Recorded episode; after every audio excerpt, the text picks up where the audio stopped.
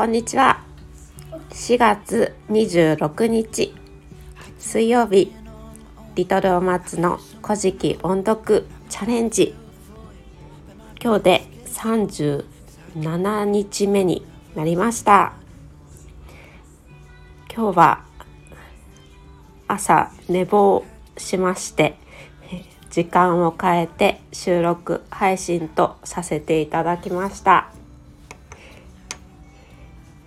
それでは古事記の音読を始めます。今日は紙つまきの40ページを音読します。彼やらわえて出雲国の日の川上名は鳥上という地に下りたまいき。この時橋その川より流れ下りき。ここにスサノオの御事人その川上にありと思うほして尋ね求めて登り行きたまえば沖縄と海名の二人ありて乙女を中に起きて泣けり。ここになれどもは誰ぞと問いたまいき。彼その大きな答えまをしけらく。あれば国津神大山積みの神のこそ。あがなは足名槌といい。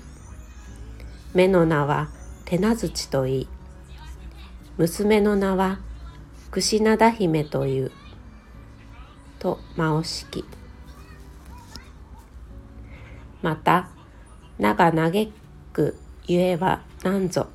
と問いたまえば答えまをしけらくあが娘はもとより八乙女ありしをこの腰の山田のおろち年ごとに来てくらえり。今そがくべき時なり彼なくとまおしき。これで音読を終わります。昨日はアマテラスがやっと外に出てきて高天野原と芦原の中津国が明るくなっていきました。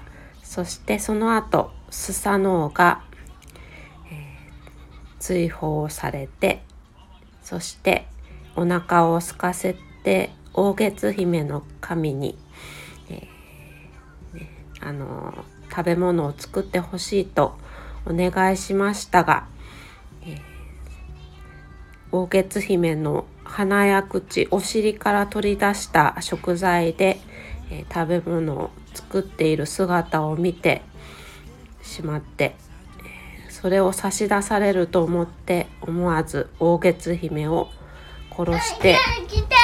うん。美味しいの？はいえ、大月姫は殺されてしまいました。でもその大月姫の死体からは蚕と食べ物が出てきました、えー、頭からは蚕目からは稲、え、鼻から小豆女性器から麦尻から大豆が生まれてそこでお話は終わりました。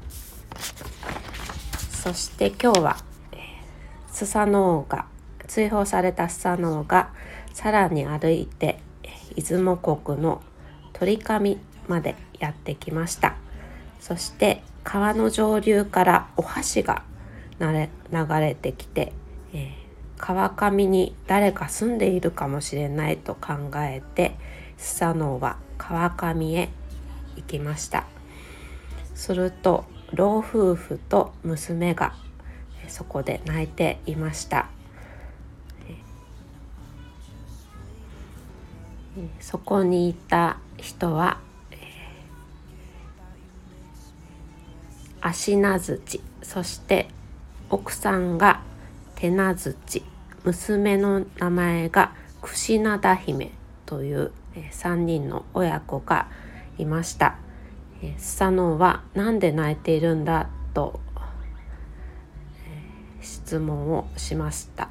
すると、え、私たち夫婦には8人の娘がいたんだが毎年ヤマタノオロチがやってきて1人ずつ食べてしまう。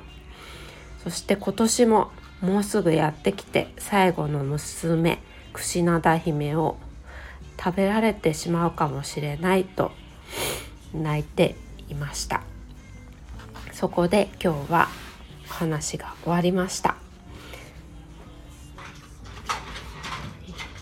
最後の方に出てきたヤマタノオロチというのは、えー、胴体が一つで8つの頭と8つの尾がついた蛇のような怪物です。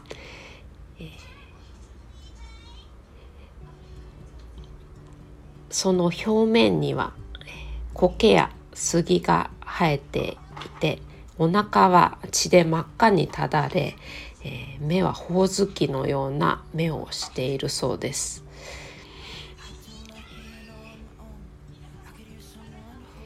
イソギンチャクのようにたくさんの頭が胴体からぐるりと出ているような怪物で、えー、ね、あの毎年出雲を訪れてこの、ね、娘たちを食べていて今年はこの最後の娘、えー、櫛灘姫が狙われてしまうかもというところで今日はお話が終わりました。昨日朝息子の体温を測ったら37度2分あって、うん、なんかいつもよりすごく体温が高くてこれなんかまた具合が悪いのかなと思ってすごく心配しちゃったので昨日今日と私仕事がお休みだったので、まあ、思い切って保育園は休みにして様子を見ることにしました私が心配しすぎてたみたいであの食欲もあるし元気だし、まあ、少し体温は高いけど、まあ、子供はね体温は高いとのことなのではいあの心配しすぎてしまいました。はい。うん、はい。なくなったの。ジュースない。うん、ジュースないね。はい。ということで今日は家で2人でのんびりと過ごしたいなと思っています。はい。それでは今日もお聴きくださいましてありがとうございました。また明日。お会いしましょう。